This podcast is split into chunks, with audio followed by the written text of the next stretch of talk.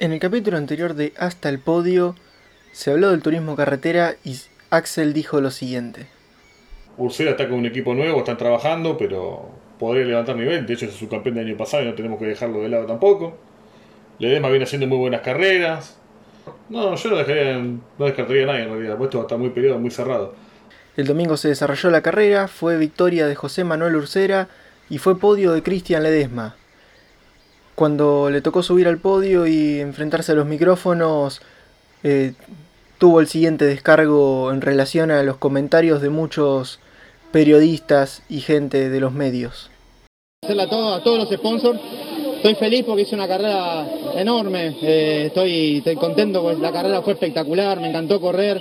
Está bueno correr así con Canapino, con Werner. Está bueno, me gusta, me gusta y me gusta y me motiva. Me motiva porque me quisieron retirar este, todo el mundo habla siempre pelotudeces que los, que los grandes no tienen chance y con esto les demuestro que los grandes estamos mejor que nunca y le vamos a dar pelea a todo lo que hablan pelotudeces en la televisión y en la radio. Esperá, y dos vueltas más y ojo porque se venía Ledesma. Estamos bien, tuvimos un ritmo, la esperamos, el auto funcionó muy bien y bueno, lo que te digo, estoy feliz de haber corrido una carrera enorme, independientemente del resultado, este, corrimos una carrera enorme todos. Estoy completamente de acuerdo con lo que dice Cristian. En estas palabras eh, en el que se nota la bronca, con la que habla y con la que se refiere a... No voy a decir colegas porque nosotros no somos periodistas. Nosotros somos aficionados y por eso nos resulta más simple ponernos del lado de Ledesma, porque lo, lo vivimos con la pasión que lo vive él. Y estas son cosas que en el automovilismo no pasaban. Y que a mí me dan bronca, porque yo tengo que recuerde 20 años de automovilismo, 24 hace que voy a las carreras. 20 que, recuerdo. Y yo siempre seguí el automovilismo y no, no vi eh, notas tan malintencionadas como la que están haciendo últimamente. Por querer buscar la primicia, el bombazo. Eso de, de querer retirar a los pilotos, como hicieron con Ledesma, como están haciendo con el Pato Silva, como están haciendo con Alberto Fontana, como ahora están queriendo hacer con Guillermo Martelli todo el tiempo sacando notas de por qué Ortelli no anda, por qué no funciona. Es el problema de Ortelli, es el problema del auto, es el problema del equipo, cambió de equipo y sigue sin funcionar. ¿Merece seguir estando en el TC? ¿Debe seguir intentando? Esas son cosas que antes no, no se veían y, me dan bronca porque el automovilismo de a poco eh, se va convirtiendo en otros deportes. Y eso no, no está bueno. Por eso yo me pongo del lado del Edesma y también me daba bronca cuando leía esas notas y que Ledesma esté ahí adelante y sea, junto con Ursera, los dos candidatos de Chevrolet que van a pelear por el título, por retener la corona que tiene ahora Canapino, me pone contento por él. Me gustaría que Ortelli esté adelante, me encantaría que el Pato Silva esté adelante, me encantaría que Fontana esté adelante. Pero esos no son pilotos que van a pasear a las carreras. Si ellos están ahí arriba es porque se sienten que pueden pelear contra los pilotos jóvenes. Si no se hubiesen ido hace mucho tiempo a sus casas. Así que no hay que buscar no hay que meter el dedo en la llaga y buscar retirarlos. Ellos son deportistas de alto nivel. Van a saber cuándo decir basta. Por eso creo que está mal lo que hacen algunos periodistas. Y está perfecto cómo se descarga Ledesma porque debe ser feo estar en, en su piel, entrar a Instagram, entrar a Facebook, prender la tele, prender la radio y decir, va, escuchar, Ledesma hace 20 carreras que no gana. ¿Debería retirarse? Debe ser muy feo eso. Pero bueno. Es lo que hay y, esperemos que sea solo una moda eso en el automovilismo y no, no llegue para quedarse. Permitime sumarte, Marian, a lo que estás diciendo. Yo creo que tenemos que disfrutar de estos pilotos mientras los tengamos, porque el día que no los tengamos vamos a estar diciendo, ¿te acordás cuando corría Traverso? ¿Te acordás cuando corría Satriano? ¿Te acordás de Tabo Berna? Disfrutemos los pilotos ahora, muchachos. Están ahí, los estamos viendo. Que no se bajen nunca estos muchachos. El automovilismo argentino está evolucionando y pilotos como ellos son los que atan un poco los cabos de lo que era hace 10 años y lo que es ahora, porque estaba cambiando de forma muy veloz el automovilismo argentino. Y ver manejar a Artelli, ver manejar a Silva, ver manejar a Fontana, ver manejar a Ledesma, no es lo mismo que ver a los pilotos nuevos, sin desmerecerlos, simplemente le recuerdan a uno momentos que por ahí alguno te podrá gustar más ahora, te podrá gustar más antes, pero a mí me traen muy buenos recuerdos ver cámaras a bordo de Ledesma manejando, de Ortelli, de Silva, del Gurí, que bueno, el Gurí ya, ya se retiró del TC, está en el TC Pickup, pero está bueno disfrutarlo. Sin más que agregar, bienvenidos a HP.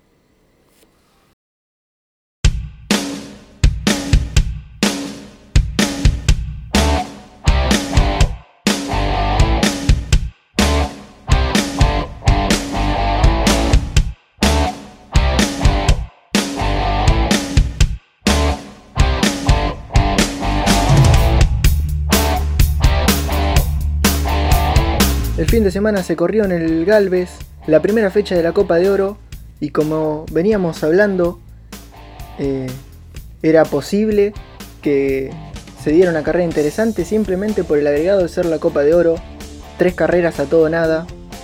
Y sin dudas algo de eso hubo en la carrera porque se notó un subidón de espectáculo importante con respecto a las carreras anteriores.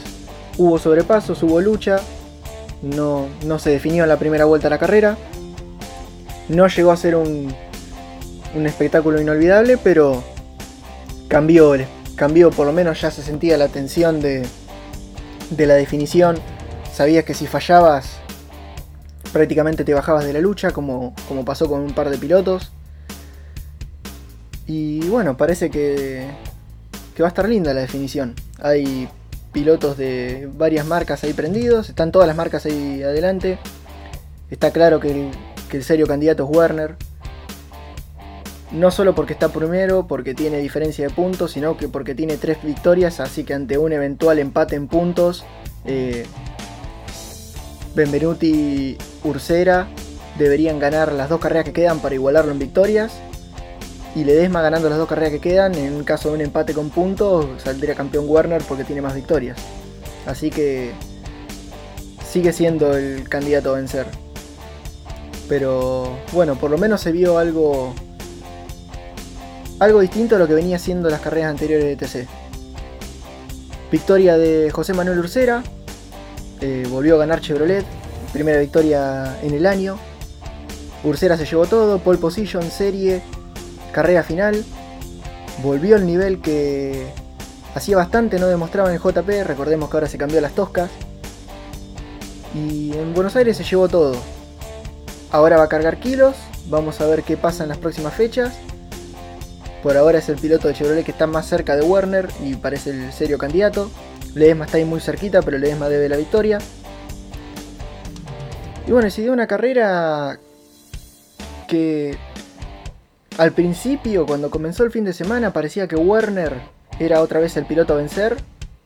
Y después, como que no sé si se le notaron un poco, un poco los kilos o que es muy probable que haya sufrido en Buenos Aires con los kilos, pero no, no parecía que sea el auto tan contundente de otras carreras, sino que era un auto regular, que estaba ahí adelante y que es lo que apuesta Werner para coronarse campeón de una vez por todas del TC, que es algo que viene pegando en el palo hace muchos años. Apareció Ursera, apareció Ledesma, bueno, se mantuvo Ledesma que venía ahí pegando el palo. Desapareció Benvenuti, desapareció Aguirre, que eran dos pilotos que los teníamos como los máximos candidatos. Benvenuti no funcionó bien. El de Aguirre fue un fin de semana para el olvido. Y bueno, y se cayó el gran cuco de las copas de oro últimamente, que es Canapino. Todavía matemáticamente tiene chances, pero el abandono por la rotura de motor prácticamente sentenció las posibilidades de Agustín. Hoy por hoy está muy lejos de Mariano Werner, quedan 117 puntos en juego. Agustín está en este momento a 44 puntos de ventaja de Werner. No es imposible, pero el Canapino empieza a depender de la confiabilidad de, de Werner. Si Werner no se para va a ser muy difícil que Canapino tenga chances.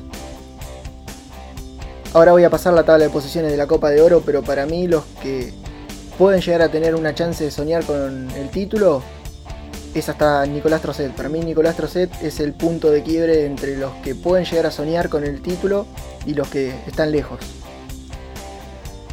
Pero bueno, una carrera que por lo menos fue entretenida. A mí esta vez me tuvo pegado la pantalla durante toda la carrera. No sé si alguno quiere aportar algo más a lo que vengo comentando, pero eso es lo que, lo que a mí me dejó el TC este fin de semana.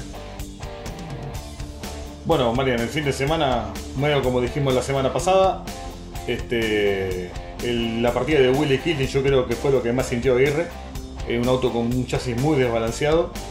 De hecho, no sé qué animal lo ha orinado a este muchacho, pero este fin de semana tuvo menos suerte que, no sé, jamás vi un piloto con tan mala suerte. En todas las tandas tuvo un problema.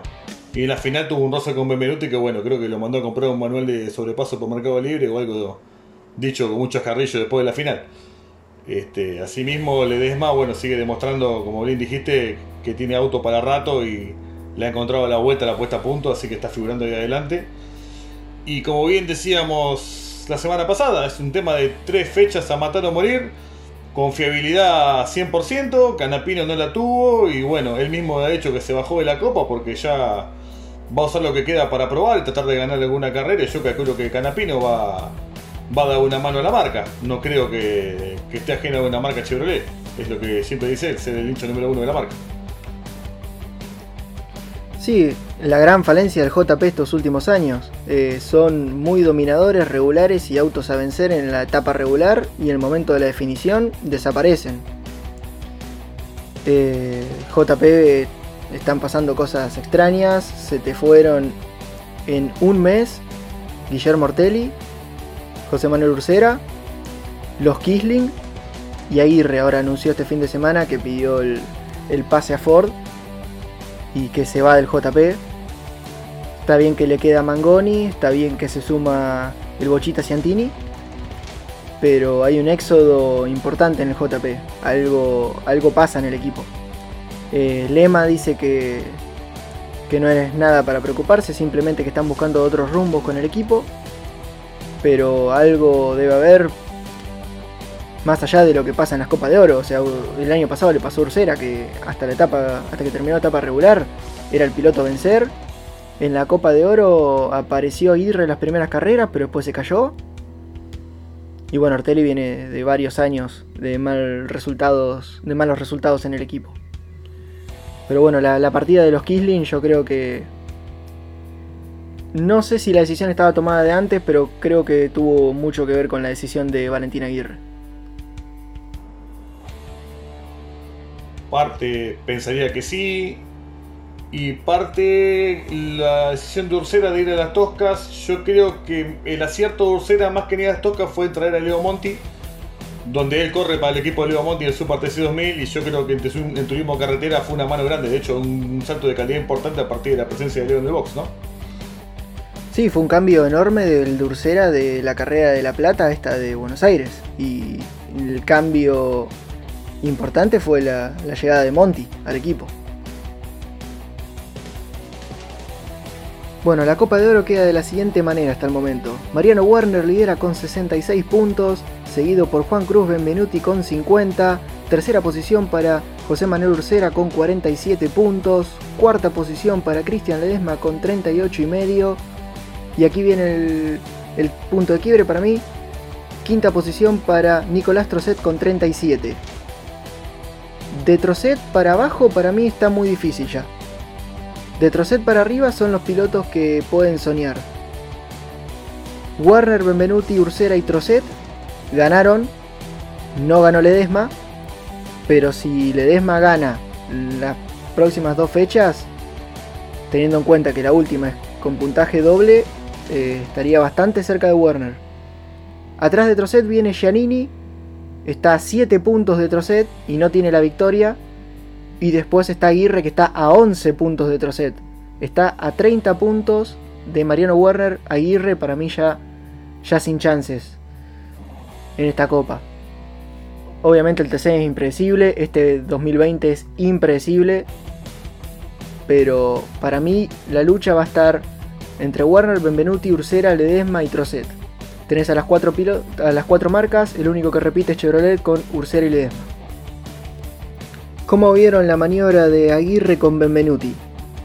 Yo vi la, la maniobra y para mí fue un toque de carrera, tal vez causado más por Valentín que por Juan Cruz, el auto que se ve que se mueve en las frenadas, el de Aguirre, que va sobre el auto de, de Benvenuti. Es un sector complicado, se le cruza el auto a Aguirre y no hubo mucho más que hacer. Después lo que pasó en boxes eh, totalmente totalmente repudiable. aún así Juan Cruz le haya pegado y lo haya tirado al diablo a, Aguirre, no está bien lo que hizo. Pero el toque me pareció de carrera. Más que nada porque el que se le podía echar un poco más de culpa fue el que salió perjudicado. Así que por eso para mí es totalmente carrera y los comisarios deportivos opinaron lo mismo. Aguirre venía tratando de remontar el fin de semana para el olvido y a veces el ímpetu va en contra de la razón y esto lo llevó a hacer una maniobra de más y a veces hacer una de más, como en este caso, sobre todo con otro candidato a la Copa, se terminan perjudicando entre los dos. Hay que correr más con la cabeza a veces y no tanto con los huevos, por decir de alguna manera, medio argentina. Ese ímpetu le llevó a chocar el auto en, las prácticas y, de nuevo en la última vuelta le, le hizo equivocarse, así que evidentemente Creo que es más un tema de, del fin de semana en general de, Valentín. Sí, querer sacar algo de donde no había. En los entrenamientos eh, el auto no iba bien y, y, el accidente fue porque Valentín quería sacar tiempos donde no, no lo sabía. Iba más rápido que el auto, por así decirlo. Bueno, en el TC Pista la victoria fue para Carabajal, que también se prende en la lucha la lucha por la Copa de Plata. Si bien Andy Jacos parece que es el claro dominador de. Por, lo menos de lo que va del año hasta el momento. Vamos a ver qué pasa en las últimas dos carreras. Pero Carabajal se prende, ya tiene la victoria. Y bueno, ahora quedan solamente dos fechas. Que está confirmado el día. Van a ser el 13 y el 20 de diciembre. Pero falta confirmar el circuito y hay tres opciones. Que son La Plata, Buenos Aires apareció San Juan, el circuito Vichicum. ¿Qué es lo interesante de esto? Que si son La Plata o Buenos Aires, la idea es correr una fecha en La Plata y otra fecha en Buenos Aires. ¿Cuál es el problema? De que sea San Juan. Si se hace en San Juan van a ser las dos fechas en San Juan la anteúltima y la última, porque son el 13 y el 20 de diciembre, una semana de diferencia, y bueno, sería en el mismo circuito. ¿Qué es lo que cierra por parte de los equipos? Correr en La Plata y Buenos Aires por una cuestión de cercanía. Pero también está la gran carta que tiene Villicún es el hecho de meter un circuito más al calendario. Ya que hubo muy pocos circuitos y por ahí eso le daría un poco más de, de picante a la, a la definición sabiendo que van a un circuito que todavía no fueron el año. Y te sumo otra. De ir a Vigicum, el TC Pista seguramente no iría. Están diciendo que el Turismo Carretera confirmó compartir con el TN, con la clase 2 y clase 3 del TN, la última fecha del año de cada campeonato. Y ya confirmaban que darse esto, el TC Pista no va a estar. El TC Pista va a estar con el TC Mouras. Así que se pueden correr en dos escenarios distintos la definición de los campeonatos de la Copa de Plata y la Copa de Oro. A mí personalmente me sorprende que no haya, no esté como opción el circuito de San Nicolás, que también está en Buenos Aires y pueden llegar a ser eh, algo. O Galvez, San Nicolás, San Nicolás La Plata. Pensé que iba a estar entre las opciones así como las principales a tener en cuenta. Se rumoreaba fuerte para la última fecha, en realidad una pelea entre Neuquén y Villicum para tener las dos categorías. Y yo creo parte de San Nicolás es el tema del predio de boxes para albergar dos clases de turismo nacional y de turismo carretera. Van a tener que mirar mucho el tema de los protocolos, distanciamientos y el parque cerrado, más que nada. Sí, sería una cuestión de espacio más que de tema del circuito. O sea, más que tema de, por espectáculo o por, cercanía o por lo que sea. Acá La Plata y Buenos Aires están preparados para, albergar muchos autos. Y estaríamos hablando de algo de una cantidad superando los 100 autos casi, no, no es un poco número. Buenos Aires no, no sería la primera vez que ya meten más de 100 autos. Si no me equivoco, el turismo pista vive metiendo más de 100 autos a la fecha, así que Exactamente. Tiene alrededor de 100 autos por fecha y ahora en el Galvez que, que están por hacer ya tienen 104 anotados, inscriptos y es como que ya, ya están, ya saben cómo, cómo respetar el protocolo y tener alrededor de 100 autos en pista. Es un, es un autódromo que se puede aprovechar bastante. Eh, cuando era un, eh, entre comillas, vida normal, teníamos la posibilidad de usar eh, los boxes, la parte de atrás de boxes y también se llegó a ocupar parte del estacionamiento para poner los autos de carrera, así que lugar no, no falta para poner 100, inclusive creo que 10, 20 autos más deben entrar. Bueno, cambiando de categoría, se definió el campeonato del MotoGP y hay un nuevo campeón del mundo. Este, bueno, este fin de semana, finalmente, como hablamos la semana pasada, se ha concretado el campeonato de Joan Mir. El joven mallorquín se consagró campeón del mundo en su segundo año en la categoría. Esto también destaca la labor de Suzuki estos últimos años desarrollando la moto. Yo creo que una forma bastante meritoria, sin equipo satélite, con solamente dos motos para probar y dos pilotos jóvenes que han dado feedback. Y la verdad que ha corrido un campeonato más con la cabeza pensando en los puntos, tratando de sumar. Eh, totalmente meritorio lo de Jordan Mir en este caso. Asimismo, la, la marca que más ha ganado carreras fue Yamaha. El Petronas ganó 6 carreras, el segundo equipo de Yamaha, 3 con Quartararo y 3 con Morbidelli. Este, yo creo que si Morbidelli no hubiese tenido ese incidente con Zarco, hubiese tenido chance de pelear hasta la última fecha del campeonato. El campeonato mano a mano con Mir. También a Quartararo le jugó un poco, creo, contra la cabeza. Es un chico que para mí tiene un futuro enorme, pero tiene que trabajar un poco el tema del psicólogo.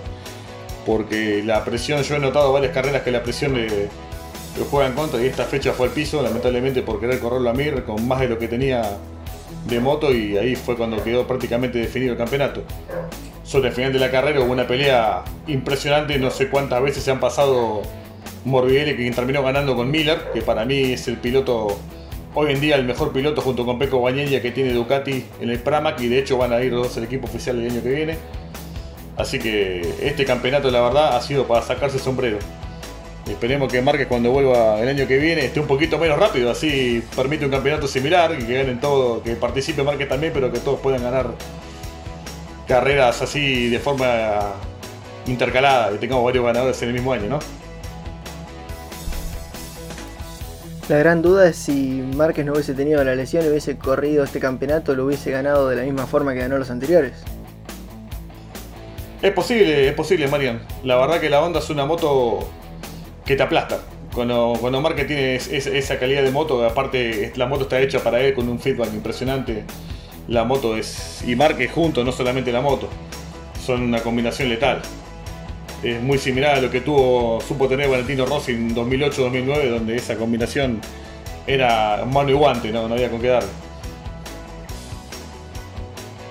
Esperemos que Mark se pueda recuperar al 100% también de la lesión. Creo que estaba un poco complicado para, para arrancar la primera fecha del campeonato que viene.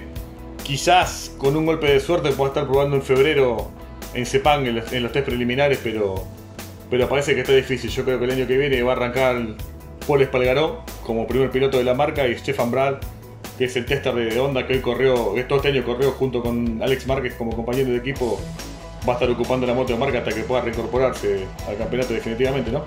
Lo importante es que vuelva al 100% y que haga una buena recuperación, que fue lo que este año no pasó, se apuraron y, terminaron perdiendo más de lo, lo que esperaban, creo, ¿no? Bueno, una de las cosas que también nos privó la presencia de Márquez es ver la dupla que hacía junto con su hermano, con la Honda. Y le hubiese venido muy bien a Alex. De hecho, Mark no estaba yendo a las carreras por el tema, bueno, sabemos cómo es el tema del COVID, la, poca cantidad de gente que podía estar, pero yo creo que sentarse a ver la telemetría del hermano le hubiese dado una mano muy muy grande a Alex. Que es un tipo que fue campeón del mundo el año pasado, o sea, tiene un futuro y unas manos enormes para estar arriba de la moto. Pero hay que ver si el equipo supo guiarlo de la misma manera, ¿viste? Mm, Mejor dicho, por decir la forma, eh, no creo que el equipo pueda guiarlo de la misma manera que te puede guiar tu hermano, ¿no? Es, es, es algo tan simple como esto. Este, y ni otras noticias, hablando de Honda, como decíamos la semana pasada, Kyle Crutchlow estaba a la vera de firmar con Yamaha para ser el tester de la moto. Oficialmente, Lorenzo se ha, se ha ido de Yamaha como probador. Y Crutchlow no solamente firmó con Yamaha, sino que dijo Yamaha, vengo a decirles cómo ganarle a Honda. Y recordemos que Crutchlow es el tipo que probaba piezas para la moto de Márquez, o sea que sabe muy bien de lo que está hablando.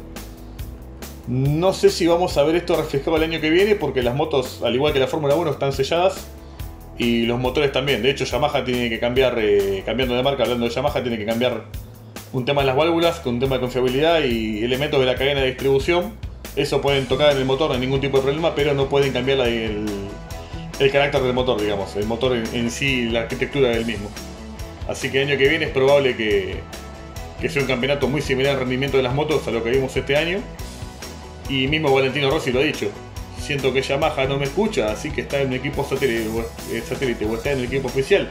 Prácticamente me da lo mismo, así que 2021, gente, es un misterio el MotoGP. Esperemos que todo sea normal se pueda desarrollar un calendario como el que debía haber sido este año y esperemos que, que se pueda disfrutar de los circuitos que se definan ya desde ahora y, y sería ideal que con público. Es lo que todos esperamos. Espero que sí, Marian. Espero que sí, porque yo tengo la entrada para abrir para MotoGP en Terma de Río Hondo, así que Dios quiera que el COVID nos deje de disfrutar esta enorme categoría que da espectáculo carrera tras carrera. Yo recomiendo que si alguien no lo vio, le dé una gran oportunidad a MotoGP porque no lo va a decepcionar. Esperemos que hasta el podio siga para ese momento. En ese momento sería la temporada 2 para ver el, el después de la carrera de Argentina, tu, tu reflexión sobre la carrera desde el público. Es un espectáculo único. El que tiene la oportunidad de ello se lo recomiendo. Más allá de la, carrera en sí, es un evento mundial el que tuvo la oportunidad de ir. Hay un circo alrededor de MotoGP, y más allá del evento en sí, tiene música de noche, track food, son tres días de, un viaje de egresados. Es Sinceramente, la mejor definición que les puedo dar es un viaje de egresados y el público y la gente de Termas de Río Hondo, la verdad, con los turistas es súper amigable, súper amena. La verdad se la pasa muy bien, el lugar es espectacular. No, súper 100% recomendable visitar Termas de Río Hondo, el circuito espectacular. El museo increíble, no, no tengo más que palabras de agradecimiento para, para cómo me trataron y para lo bien que la pasé. Yo tuve la oportunidad de ir en 2017 y en 2018, así que hablo con conocimiento de causa, gente. Bueno, yo no, no tuve la posibilidad de ir a, un evento mundial, pero siempre mi, mi viejo me habló desde chico. Él fue a las últimas carreras que la Fórmula 1 vino acá a Argentina y siempre me contó lo que es el espectáculo, lo que es el circo de una categoría a nivel mundial. Y, y bueno, en algún momento voy a ver si tengo la chance de, de presenciar alguna carrera de ese estilo. Lo único internacional a lo que puedo asistir es el, es el Rally Dakar. Pero bueno, eso ya es algo que se ve desde el costado. No, no estás encerrado en un circuito con todo un espectáculo. Acá es, vos vas hasta donde te lo permite. Hasta donde te lo permite el, el no saber dónde te lo vas a encontrar el Dakar. Y es algo que, a mí me encanta, por ejemplo. Sí, al igual que también he tenido la suerte de poder asistir al WRC en Córdoba. Y si bien si mira el Dakar, tenés uno llega temprano con la expectativa, de guardar tu lugarcito. Hemos dormido en la montaña en Miraclavero. Subimos, recuerdo haber subido a las 11 de la noche para ver cómo largaban a las 8 de la mañana. Una locura total, nos morimos de frío, pero valió la pena 100%. Nos comimos un asadito hecho en las piedras. Y tuve la oportunidad de ver correr a Sebastián Lepp. Así que no, no me puedo quejar de nada. Son y, lo, mejor de todo es que es gratis, gente. Lo único que tienen que hacer es arrimarse hasta Córdoba, pero no hay que pagar entrada, no hay que pagar nada en lo que es Dakar y lo que es eh, WRC también es algo que se van a acordar de por vida. 100% recomendable. Una pena que el Dakar ya, ya no venga por estos lados, pero cuando estaba acá yo iba a la largada, siempre y cuando se pueda, por cuestiones de que fueron cambiando en el trazado y es algo lindo de ver. El Dakar es impresionante. Yo al Dakar he ido en la primera edición, fui al puente de Zárate Brazo Largo a ver los autos en la ruta. Creo que fue la segunda edición, fui a, a Carmen Dareco porque pasaron por ahí también los autos, todo en el enlace fue eso. En carrera los vi dos veces, eh, la primera fue en Varadero, al costado de la ruta, que pasaban por un camino de tierra, era impresionante a la velocidad que pasaban. Y la última vez que los vi fue también el, el primer día de competencia, los vi en Arrecifes, fue el día que estuvo el accidente de, de la piloto china, que yo estaba bastante cerca de ese lugar, estaba a menos de, de 6 o 7 cuadras de donde fue el accidente. Hablando de campeonatos mundiales que se definieron este fin de semana, nuevo récord para Lewis Hamilton, nuevamente campeón del mundo. La verdad que sí. eh, logró su séptimo título en, en el campeonato de pilotos de Fórmula 1, igualando a Schumacher. Eh, y como estuvimos hablando en el podcast anterior, hay que ver hasta, dónde llega, ¿no? Porque ahora dentro de todo estuvo, estuvo bastante cómodo en sí eh, este año. Así que se lo aseguró bastante. Y hay que ver, como decíamos en el podcast anterior, que, iba a ser el año que viene, que va a ser tanto Mercedes como Hamilton, que si bien puso en duda, después es como eh, medio que confirmó ahí apenas de que no sé si después de que ganase el séptimo título o ya cerrando la temporada iba a confirmar si seguía en Mercedes. Y Mercedes no, dijo nada todavía. Pero bueno eh, seguramente siga un año más hasta que a ver si puede aprovechar hacer un poco más de historia y quedarse como el mayor ganador de títulos en toda la historia de Fórmula 1 con 8 y y ver si después sigue o se retira de la categoría momentáneamente eso ya es a futuro falta un montón todavía primero tenemos que empezar el el año 2021 ver si está él en parrilla o no. Y felicitaciones, porque supo eh, hacerlo bien, tuvo un buen auto, el equipo también hizo lo que tenía que hacer. Así que eh, no, no hay mucho más que decir, más que hizo lo, lo correcto, lo que podía, tuvo el auto que tenía que tener para ganar por séptima vez. Creo yo, si no me equivoco, que 6 son con Mercedes. El primero lo hizo con McLaren. Eh, y también, si no me equivoco, creo que los 7 títulos fue con motores Mercedes. Y hablando de campeones del mundo, eh, Jean Marina ayer completó 1000 kilómetros de test Fernando Alonso sobre el Renault 2018.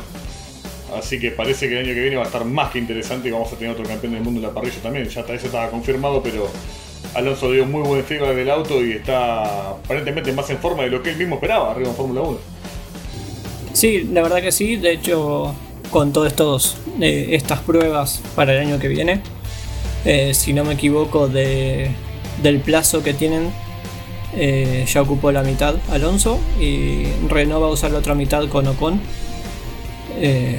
Y ya están viendo ahí todos los equipos de ver si pueden empezar con, con las prácticas, los que estuvieron haciendo el movimiento dentro de la parrilla, ver si, si pueden entre comillas, digamos, pedir prestado a su futuro piloto, como es el caso de Ferrari, que quiere que Sainz gire con la Ferrari que sería para el año que viene.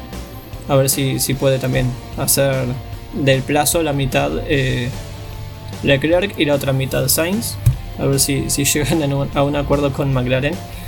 Eh, pero sí, eh, no me acuerdo ahora bien quién fue. Eh, diría Raikkonen, pero no, no quiero decir burradas. eh, pero también hubo un piloto que, que hizo otro récord eh, que ya cuando tenía las tres vueltas completadas de, del Gran Premio de Turquía, creo que llegaba a 10.000 vueltas hechas en Fórmula 1. Así que fueron varios récords en, en lo que va esta semana. Empezamos el fin de semana con una pista muy fría.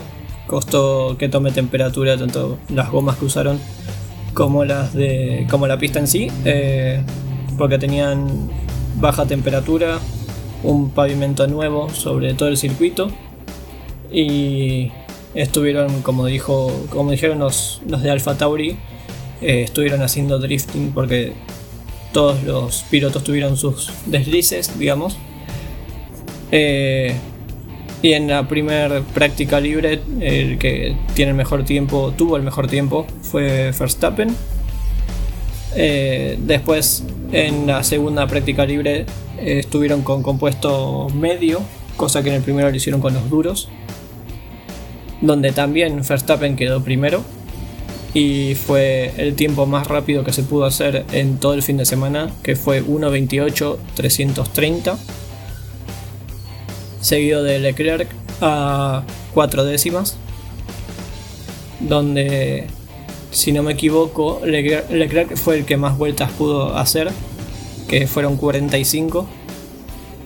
En, los, en las prácticas libres número 3 eh, ya estaban con lluvia, así que tuvieron que salir con intermedios, donde también la, la pista no, no ayudó a que puedan girar bien eh, la lluvia y el pavimento nuevo hicieron que la clasificación se, suspenda durante unos, unos minutos eh, por visibilidad, por la inundación que había en ciertas zonas. Entonces se tuvo que postergar la Q1, si no me equivoco, a falta de 5 minutos. Eh, habían hecho prácticamente toda la primera clasificación y estaban ahí, fue como ver la incertidumbre, ¿no? De, de quién iba a pasar a Q2, quiénes iban a pasar a Q2 y quiénes iban a quedar afuera.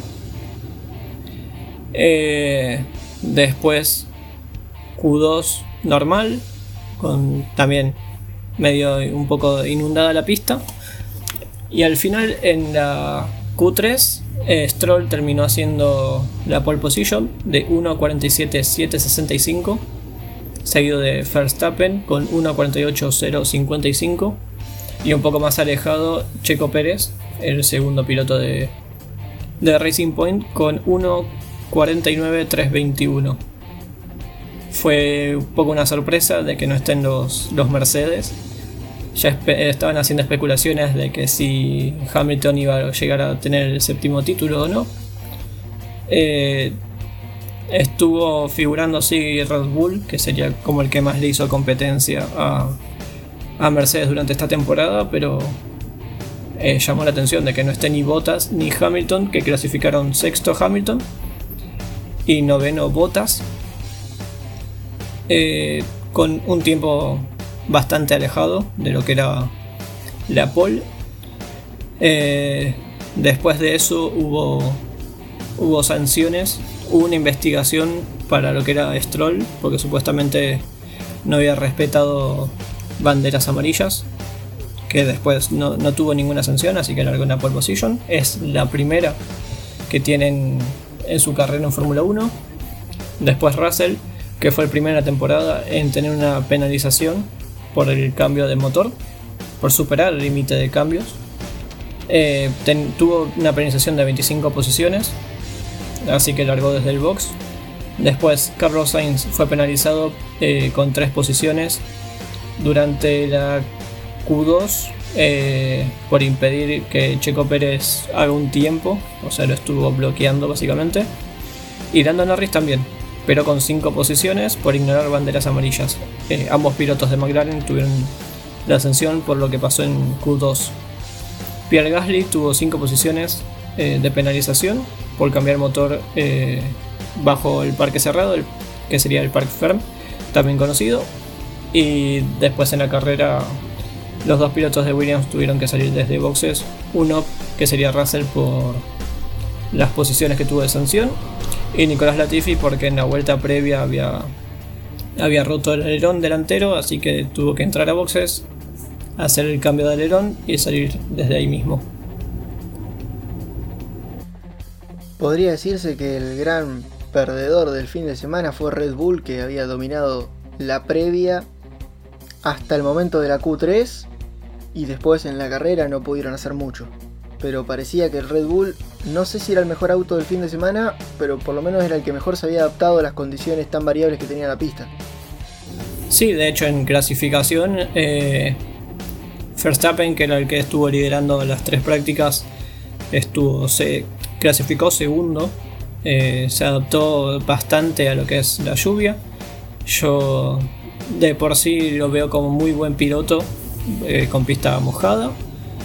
Eh, tengo el flashback de Interlagos, si no me equivoco fue en 2018, probablemente me esté equivocando, donde estuvo el riesgo de, chocar contra el muro en la última curva y lo pudo salvar. Eh, pero, pero sí, es un buen piloto que lleva bien el auto en lluvia. no sé si a él le gustará o no, supongo que sí pero también tuvo un auto que, lo ayudó.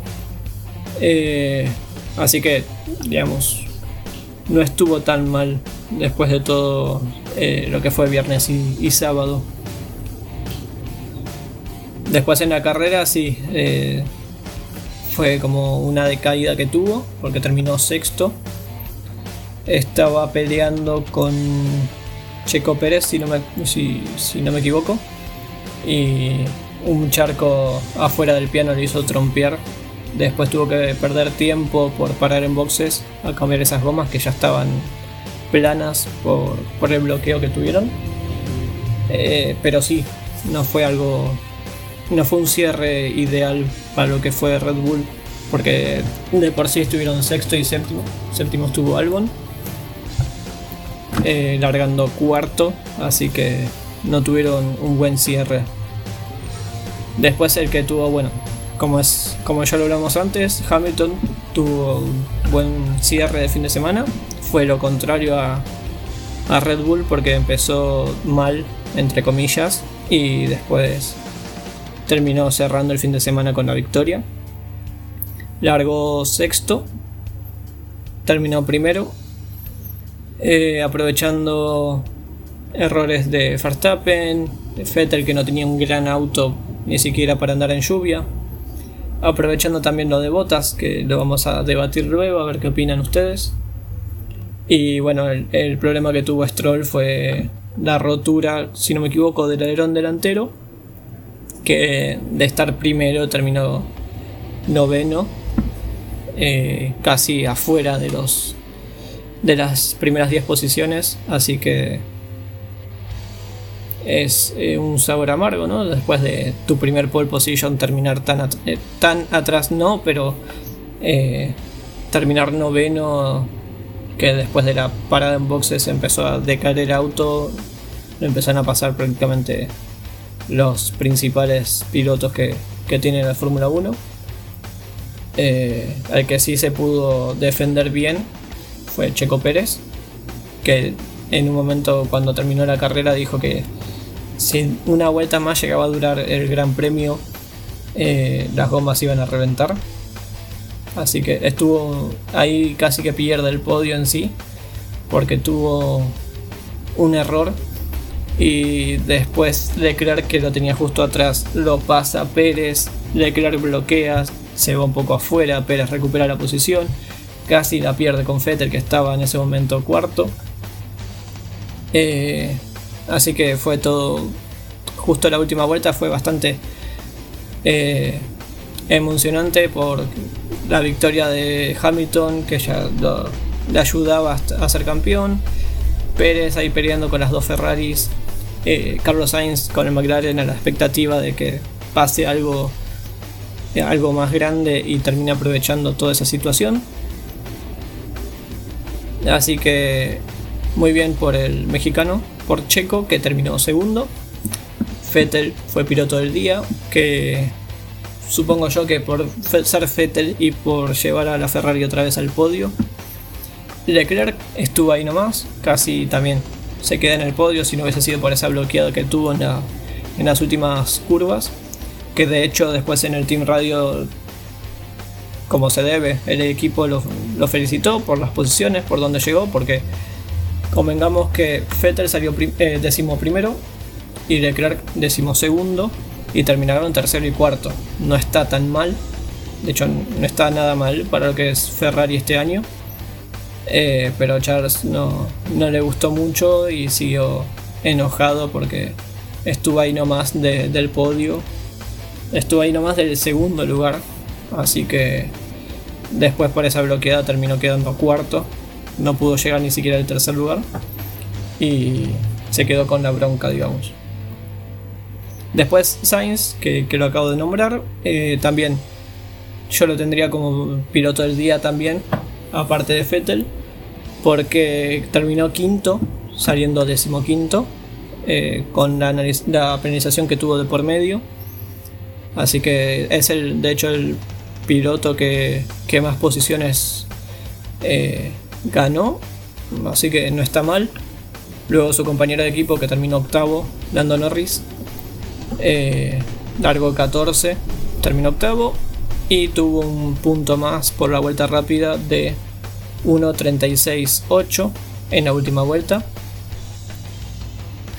Y el último en completar los 10 primeras posiciones fue Daniel Ricciardo con el Renault, que largó quinto y bueno, no tuvo una buena carrera en sí, no se destacó mucho y quedó en, el, en, los últimos, en la última posición de, del top 10. Sí, el caso de lo de Stroll no solamente una lástima porque había logrado su primera pole position, sino también porque estuvo liderando la mayor parte de la carrera. Sí, estuvo liderándola. Eh, de hecho, se había dejado al principio de la carrera. Tuvo como 10-11 segundos respecto al segundo piloto. Estuvo bien. Eh, después tuvo la parada en boxes. Y desde afuera se veía que empezó a caer su rendimiento. Se desconocía un poco el motivo, pero se cayó. Y después, en el, cuando terminó la carrera, nos enteramos de que era por el delantero que estaba roto. Desconozco en qué momento se le rompió. Eh, pero es, es crucial acá. Se te rompe un, pequeño flap y, y ya empezás a, perder posiciones, a perder toda posibilidad de llegar a el podio, a ganar algo. Y, es una pena, ¿no? Porque largó en Napol, estuvo liderando y después empezó a decaer. Dejó de figurar, digamos, en, lo que era la pantalla de la FOM y se quedó con el noveno puesto. Es más, eh, el piloto eh, en la primera vuelta de salida de boxes, después de haber hecho el cambio de neumáticos, ya empezó a decir que tenía graining. Es decir, él tenía la sensación de que tenía graining en los neumáticos que no tenían ni una vuelta. Fue algo bastante llamativo. Que si bien el equipo no subió ninguna foto, algo llamativo la, caída de, la performance del piloto.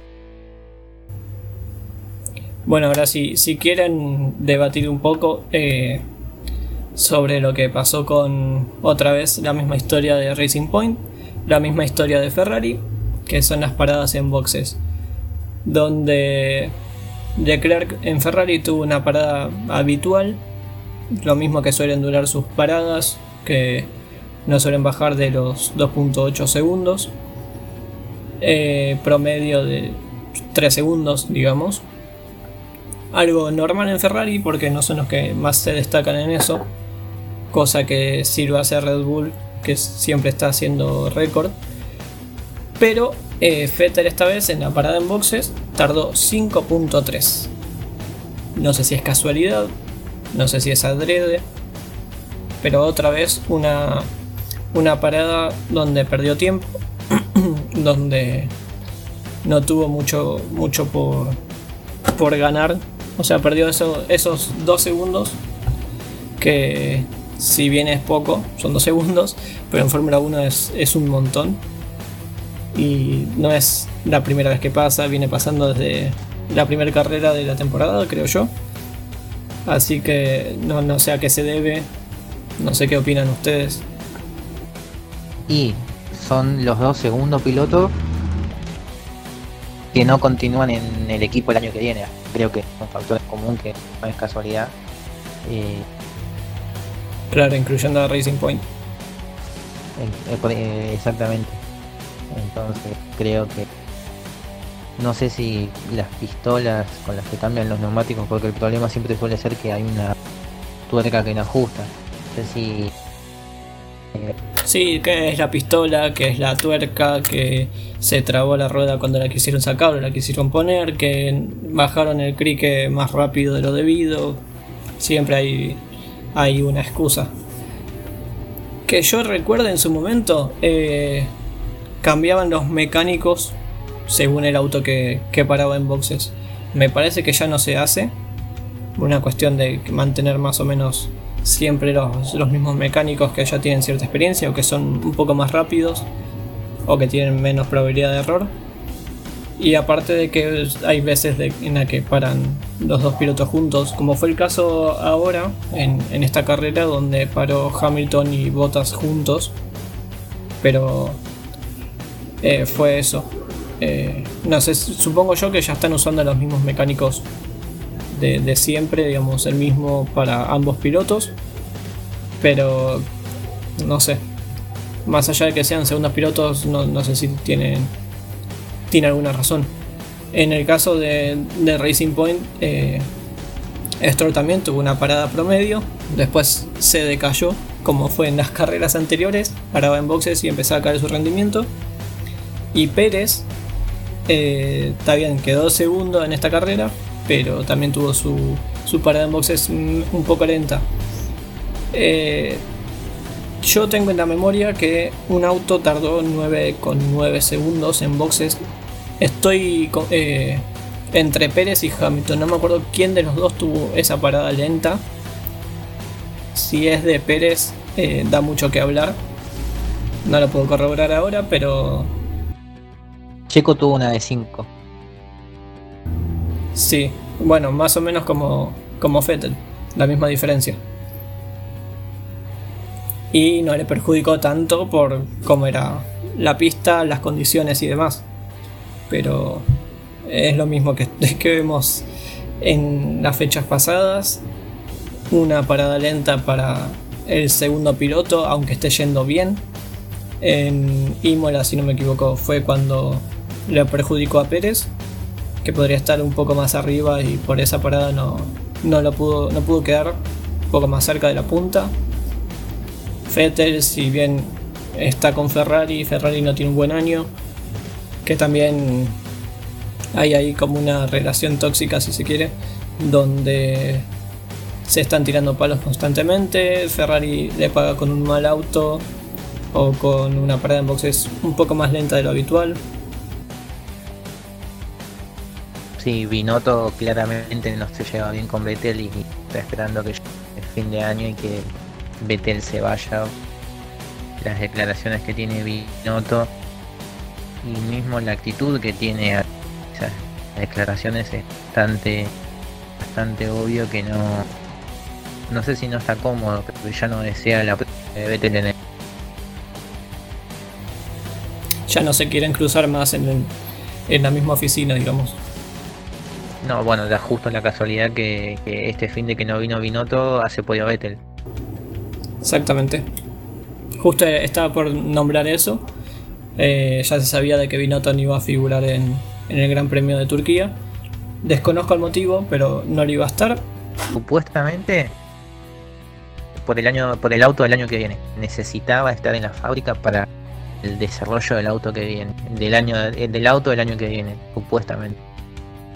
No estuvo Binotto, o casualidad, las dos Ferraris están en los primeros cinco lugares, como era habitual años atrás. Eh, tercer podio, eso sí fue casualidad, porque vos ves la última vuelta y sabes eh, por qué terminaron así, pero. eh, pero eso, eh, Vettel supo aprovechar los errores que tuvo Pérez y Leclerc. Pérez tuvo la suerte de no perder esa posición. Estuvieron ahí a, décimas. Eh, de hecho, terminaron con tres décimas de diferencia, un poco menos. Eh, de, Pérez, así que estuvieron ahí cerca. Evidentemente, sí. La, estrategia que funcionaba era hacer dos detenciones como hicieron la, Ferrari. Nada más que del equipo de, Racing Point se, asustaron al ver lo que le pasó a Lance y por eso no lo detuvieron a Checo. Más allá que el problema fue ajeno, pero en el momento se sabía, ¿no? Que la forma en la que se vinieron los dos autos de forma consistente es, es lo que termina de, confirmar que la, estrategia buena era hacer una, una parada más. Sí, igual estaban todos a la expectativa de, de que si se podía llegar a acercar un poco más la pista o era un poco más seguro ir con, con gomas lisa, con slicks. Y estaban todos ahí a la expectativa, incluso casi pasa eso con Stroll, que, le dijo el equipo por radio, estamos viendo a ver si podemos meter goma lisa.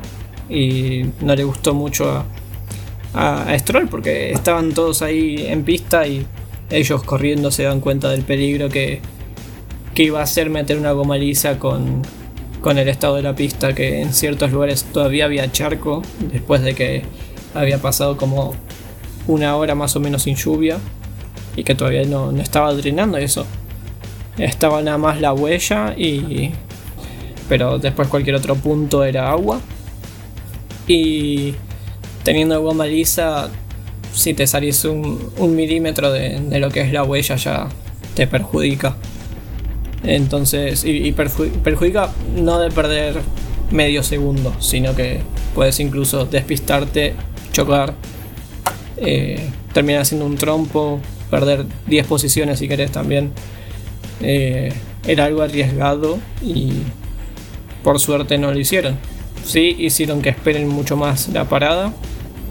Eh, terminaron con, con la goma semi-slick, digamos, porque terminó la parte donde más apoya, quedó completamente lisa. Ya no sirven para nada esas, esos neumáticos y después la parte que menos contacto tenía era estaban parecían más gomas de lluvia.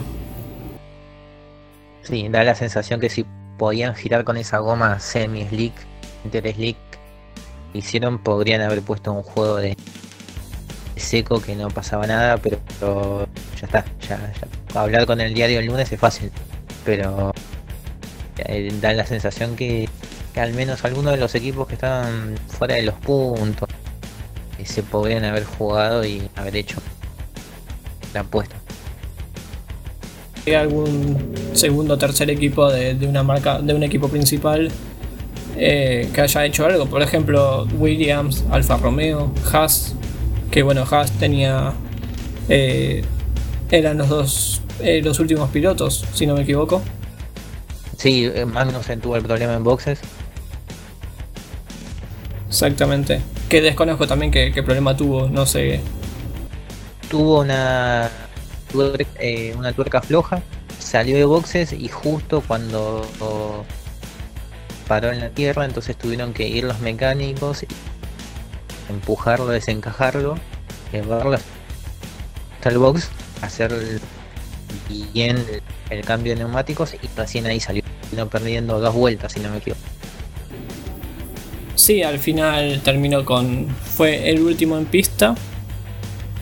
Eh, y con tres vueltas perdidas con la punta. bueno, dos las perdió en boxes y, y venían los puntos antes de, ese inconveniente, venía metido en los 10. Y Haas está peleando el campeonato con, no sé si peleando, pero es, está peleando con Williams y con Alfa Romeo, a ver quién, quién no es último, quién es el menos peor. Si no me equivoco, Alfa tiene 8 puntos. Y un octavo, séptimo lugar de Magnussen los hubiera puesto a tiro de Alfa Romeo y no se dio. Sí, bueno, y Alfa Romeo tuvo eh, a las 12 vueltas eh, que tuvo que abandonar de Giovinazzi, el piloto de Alfa Romeo, por problemas técnicos. Sí, eso, técnico poco específico, uno sospecha siempre. Sí, es problemas técnicos. Vaya uno a saber qué, fue. Tuvo el accidente en la vuelta previa, se quedó encajado. En, la vuelta previa, no, perdón, cuando se abre la pista 25 minutos antes. Sí, eso le perjudicó a la larga en, las 12 vueltas de carrera. Hubo muchos equipos, muchísimos equipos que tuvieron problemas para llevar ese buen resultado de clasificación a, concretarlo en, la final. Sí, de hecho eh, fueron tres retiros justo de los peores equipos, digámosle. Eh, aparte de Giovinazzi, Latifi también tuvo un choque en la vuelta 40, me parece. Eh, tuvo que abandonar. Y Grosjean también, pero 10 vueltas después, en la 50. Justamente se tocaron ellos dos, Grosjean y Latifi. Bueno, si bien no tuvo la culpa Grosjean, este gran premio me dio la sensación de demostró a qué pilotos le falta todavía un poco y a qué pilotos no se equivocan, no sé si no se equivocan bajo presión, pero aguantaron bien, digamos. Sí, también convengamos que ni la pista ni los neumáticos ayudan mucho.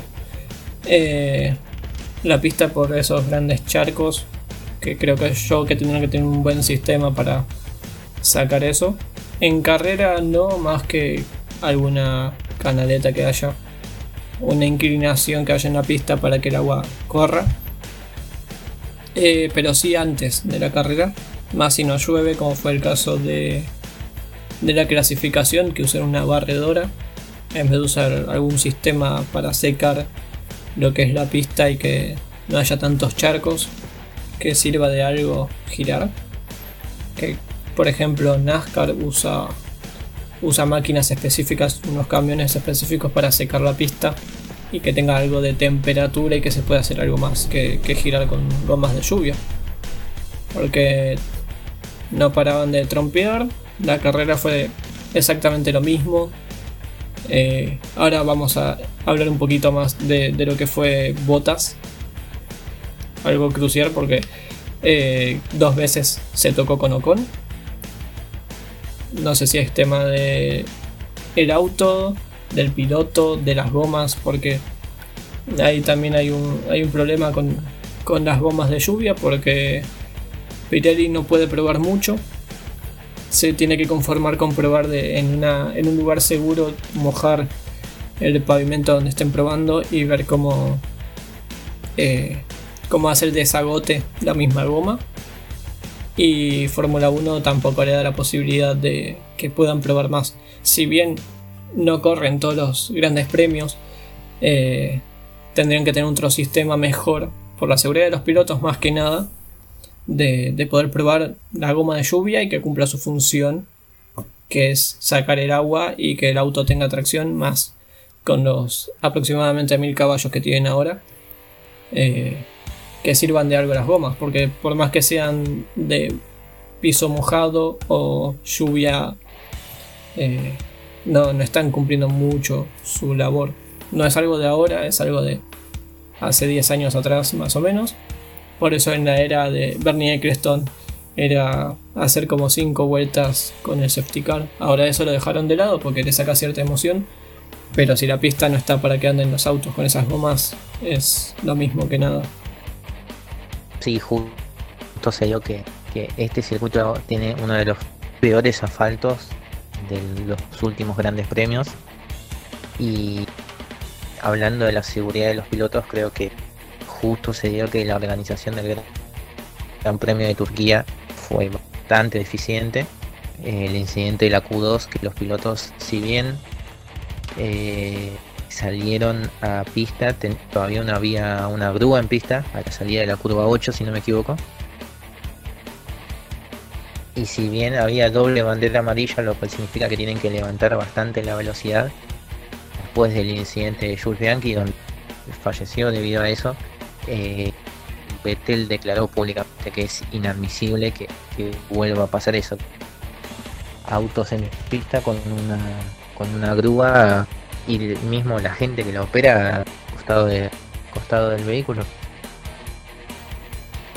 Sí, eh, siempre pasó eso, siempre estuvo un vehículo pesado, digámoslo, eh, sacando un auto. Me acuerdo de Nürburgring, creo que fue 2007, 2008, no, esos años más o menos. La... Sí, eh, el accidente de la curva 1. Exactamente, donde todos se iban y en ese caso no pasó nada, pero venía uno pasado de largo, se frenaba ahí, venía otro, venía otro, venía otro y había un tractor, una grúa sacando los autos, que de hecho me parece que Hamilton logró salir de ahí, puso eh, la grúa lo puso en pista y pudo salir, pero sabiendo que hay autos que no tienen agarre y que se van a seguir yendo para esa zona, no saques ninguna grúa. Tira bandera roja y después se saca todos los autos. El que se puede rescatar se rescata, el que no, lo lamento. Que no se pueda, que no se inicie la sesión, justamente lo que pasó en la Q2. Eh, eso pasó en 2007, 2008, no recuerdo bien el año. 2007 bueno, de 2007 a 2013, me parece que fue lo de Jules, siguió pasando. 2014, 2014 eh, tuvo el accidente, 2015 falleció Jules. Se siguió haciendo eso, muere Jules, todos se lavan las manos, que es culpa de la FIA, culpa de Fórmula 1, culpa de los que están en la organización de, la pista de Suzuka, eh, culpa de este, culpa de aquel, culpa de la lluvia, ¿por qué no?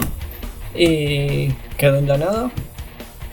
Uno piensa que van a dejar de sacar un vehículo tan pesado a pista cuando hay autos eh, girando. En el caso de Jules había un safety car, pero una cosa no implica ni quita la otra. Eh, y bueno, después el caso este de de la Q2 de este fin de semana, donde están las banderas amarillas, no había virtual, no había el safety car. Eh, ni siquiera cuando vi que se despistó, yo dije, bueno, otra bandera roja más. Se saca el auto y todos a pista de vuelta con el tiempo que haya quedado. Aunque se estire más lo que es la clasificación, pero no hicieron nada de eso, directamente los autos seguían girando y la grúa sacando el auto se ve que no aprendemos más porque hay muchos que están en contra pero tampoco hacen algo para decir esto no tiene que volver a pasar. Eh, no se ve ni sanciones económicas ni ningún otro tipo de sanción a la organización del Gran Premio. Se sigue haciendo. Michael Massey creo que es el responsable, ya van varias veces. Este año también estuvo el fallecimiento total, totalmente inesperado de Charlie Whiting, pero eh, Michael Massey quizás está picando de experiencia porque varias equivocaciones ya que tiene con el auto de seguridad, por ejemplo en, en Eiffel fue, estuvo un auto de seguridad de 6-7 vueltas, sacar el auto de Lando, o sea, lo sacaron y siguió el auto de seguridad, fue algo inexplicable. Y ahora vuelve a tocar Masi. Me parece que es más una cuestión de el jefe de prueba, el comisario.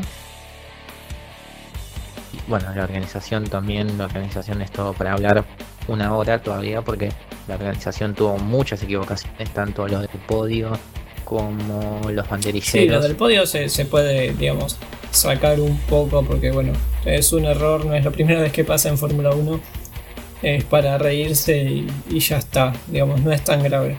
Ya cuando se juega con eh, la vida de los pilotos, de los banderilleros que están ahí cerca, de, cualquier otra persona que, esté ahí en riesgo, tanto por un vehículo pesado como por un auto de carrera.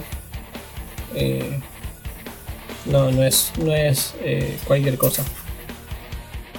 Sí.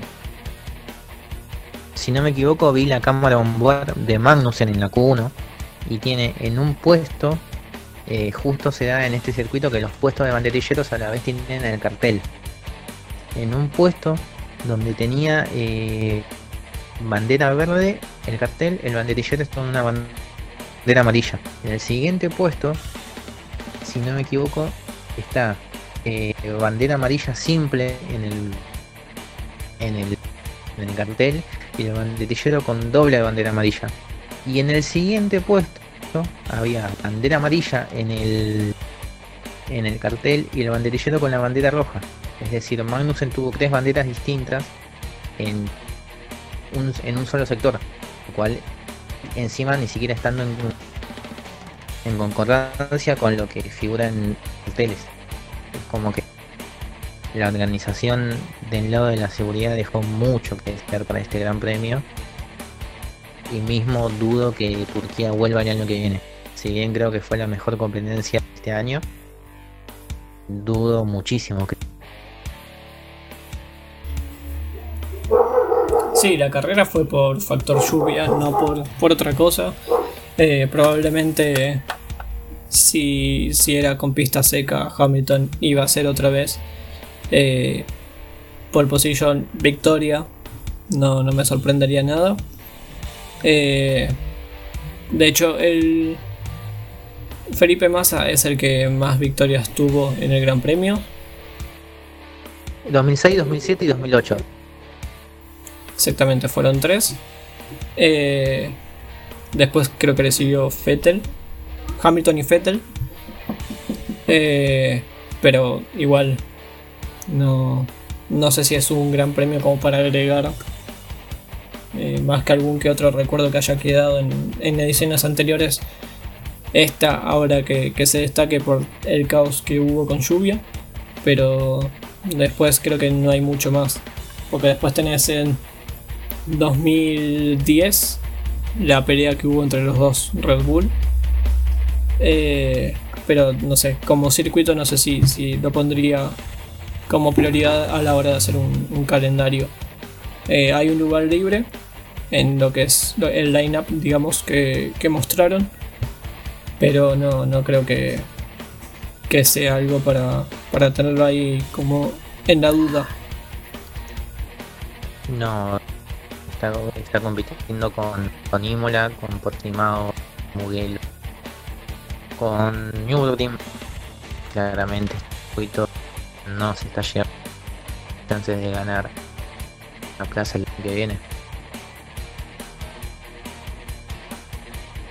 Bueno, y justamente este circuito, como decías Brian, eh, puso en. lo puso así.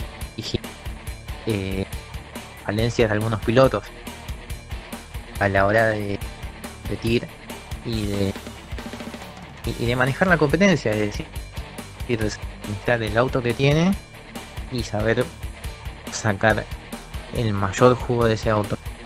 Un ejemplo fue Botas.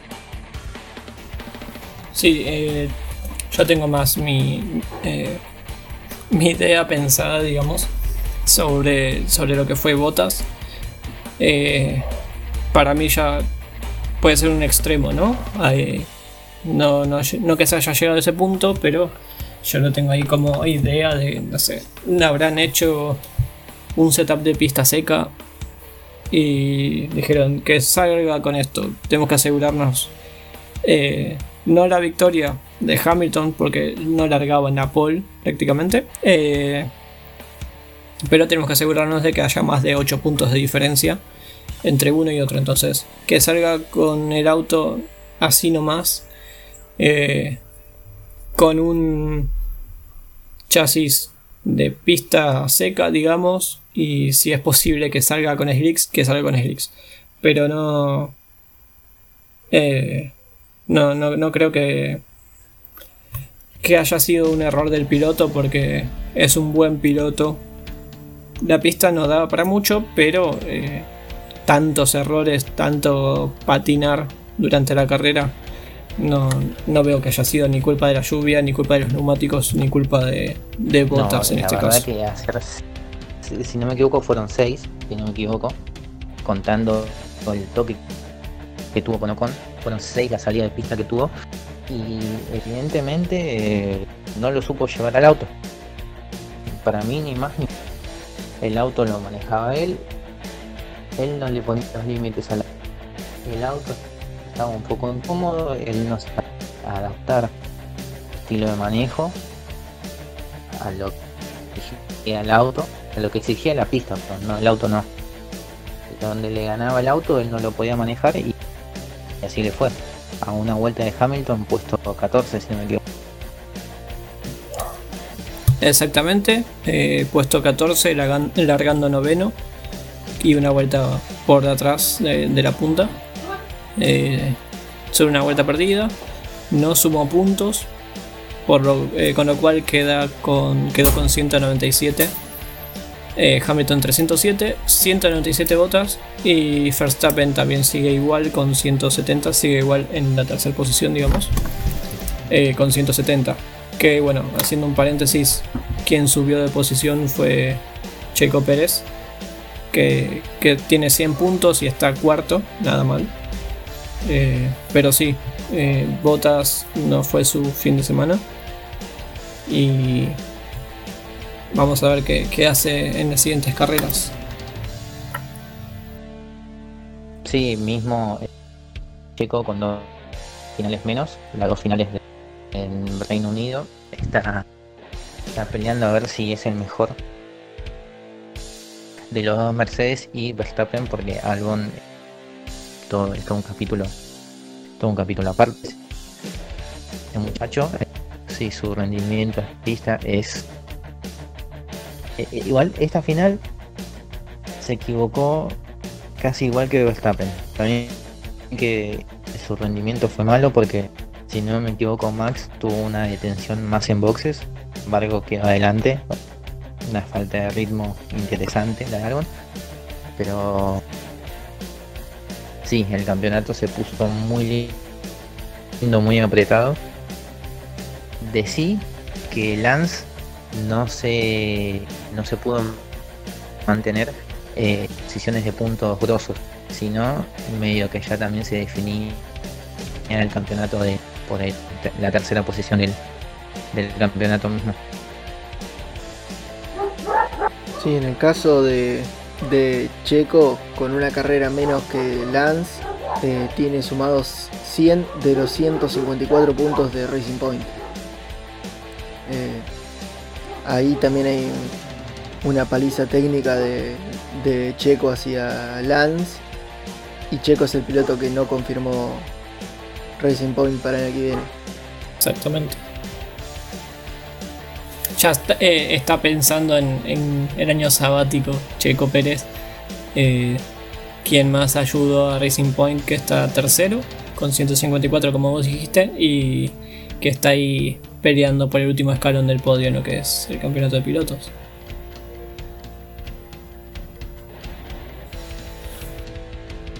Exactamente, si bien Lance, ojo, yo le doy un, no sé si un comodín, pero tuvo Rusia, Leclerc en la curva 1 de las últimas seis fechas y en eh, el Mugello fue que estaba peleando con Ricciardo del podio y también le tuvo un problema en la suspensión y también en el accidente.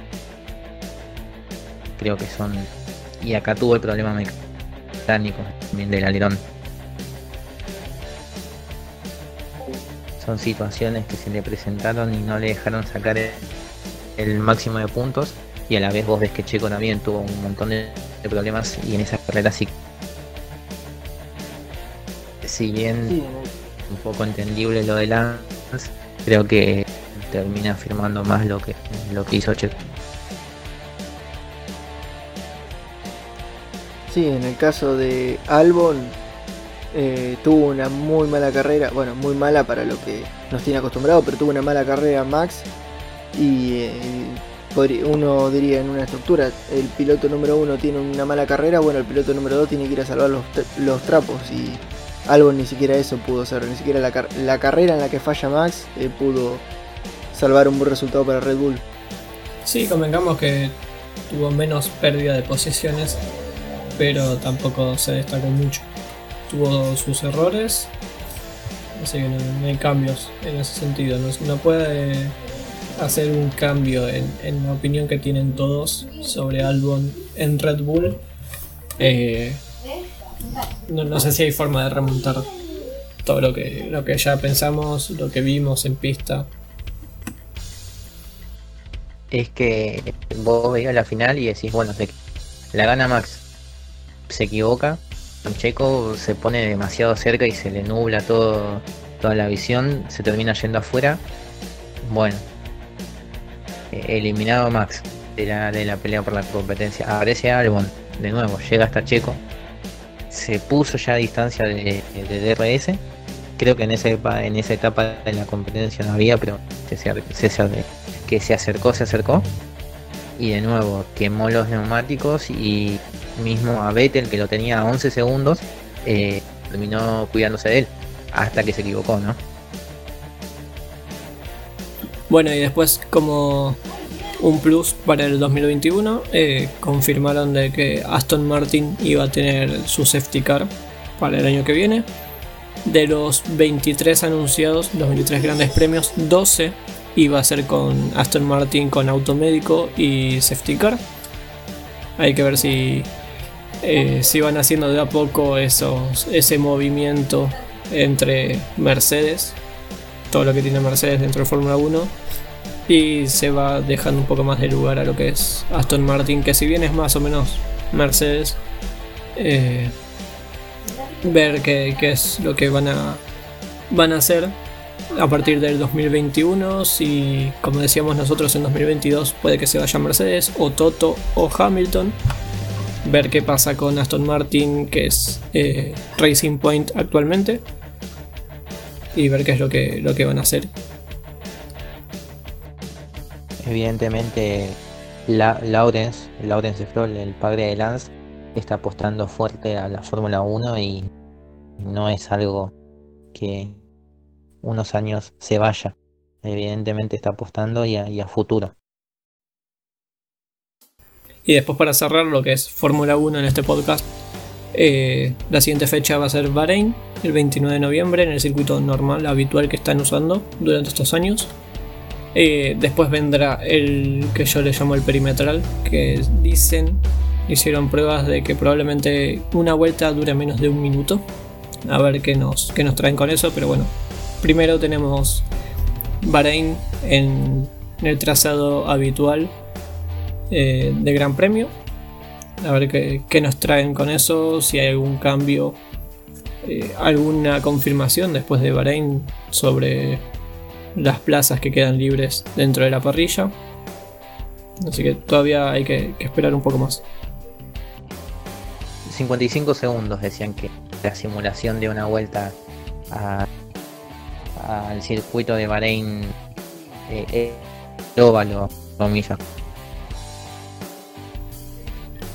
Sí, sí, yo había escuchado 55, 57 segundos. El asunto es que es rápido. Desconozco cuántas vueltas van a hacer. Eh, quiero creer que van a ser más de 70. No sé si más de 80. Depende de, la organización. Pero sí, vueltas bastante rápidas.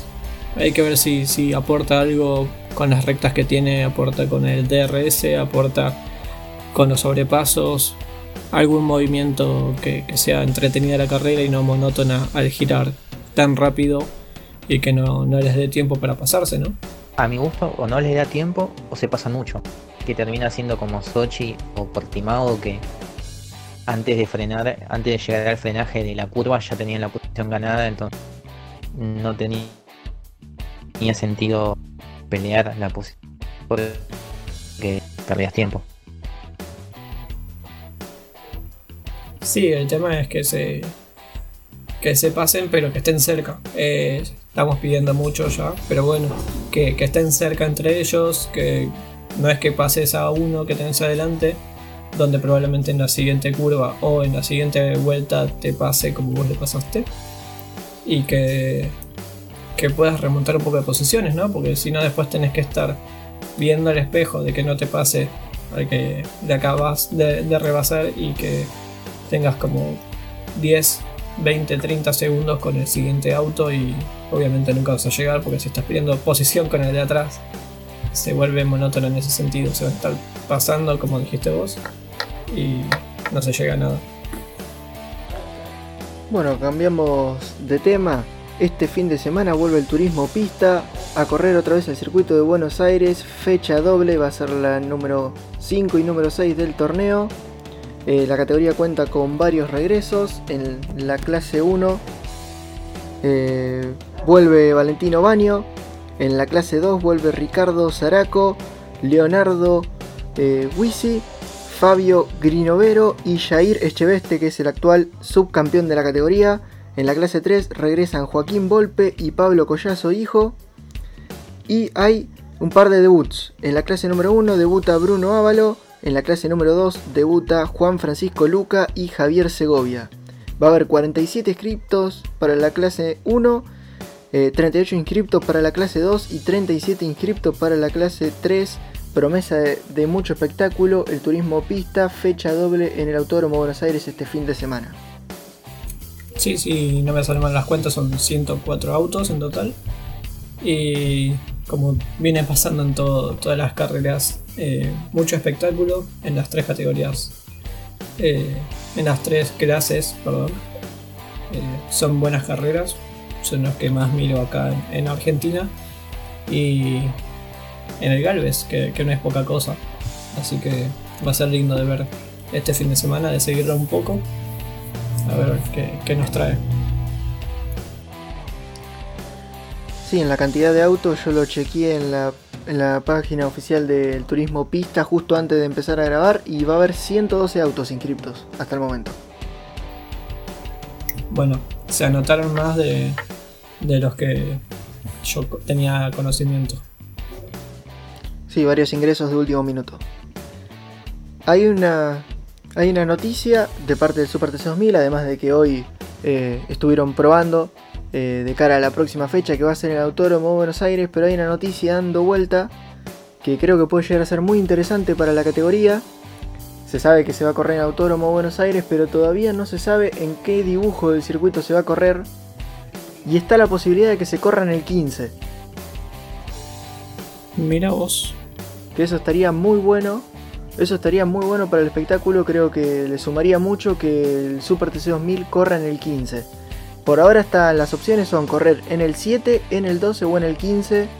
Yo creo que si ponen el 15 en opción, eh, para mí va a ser ese porque si no, no, no tiene mucho sentido por ahí correr en el 12 porque no sería nada, nada novedoso porque el Super TC 2000 ya lo ha hecho varias veces.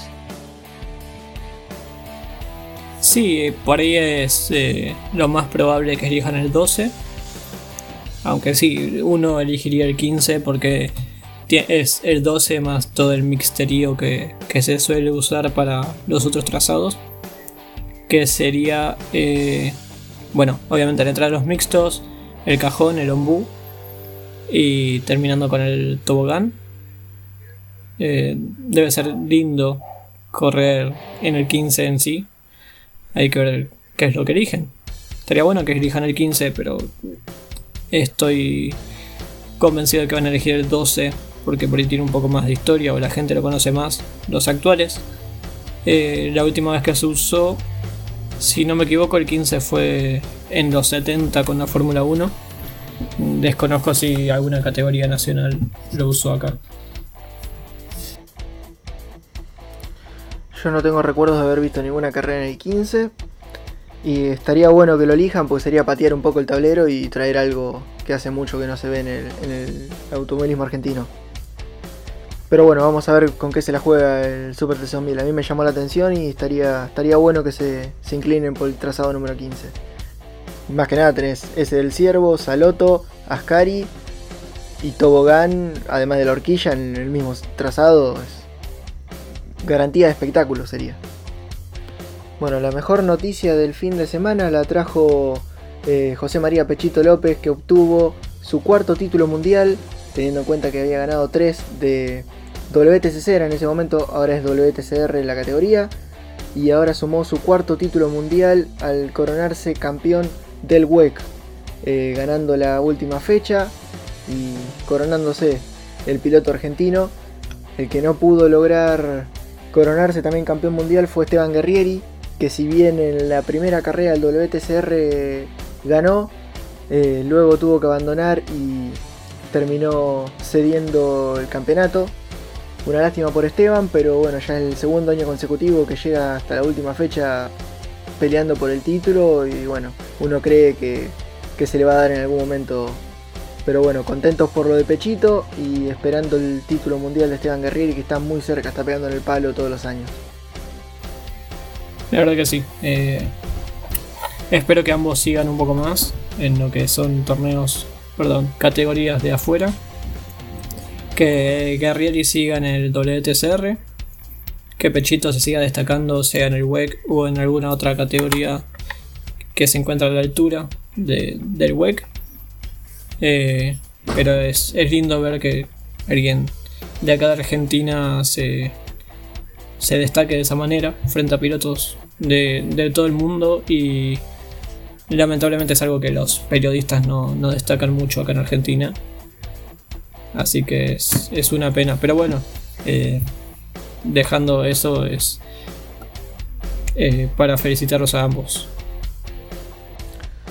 Bueno, eh, para cerrar el podcast, la última novedad es que el equipo Las Toscas está preparando una oferta para Guillermo Ortelli para el año que viene.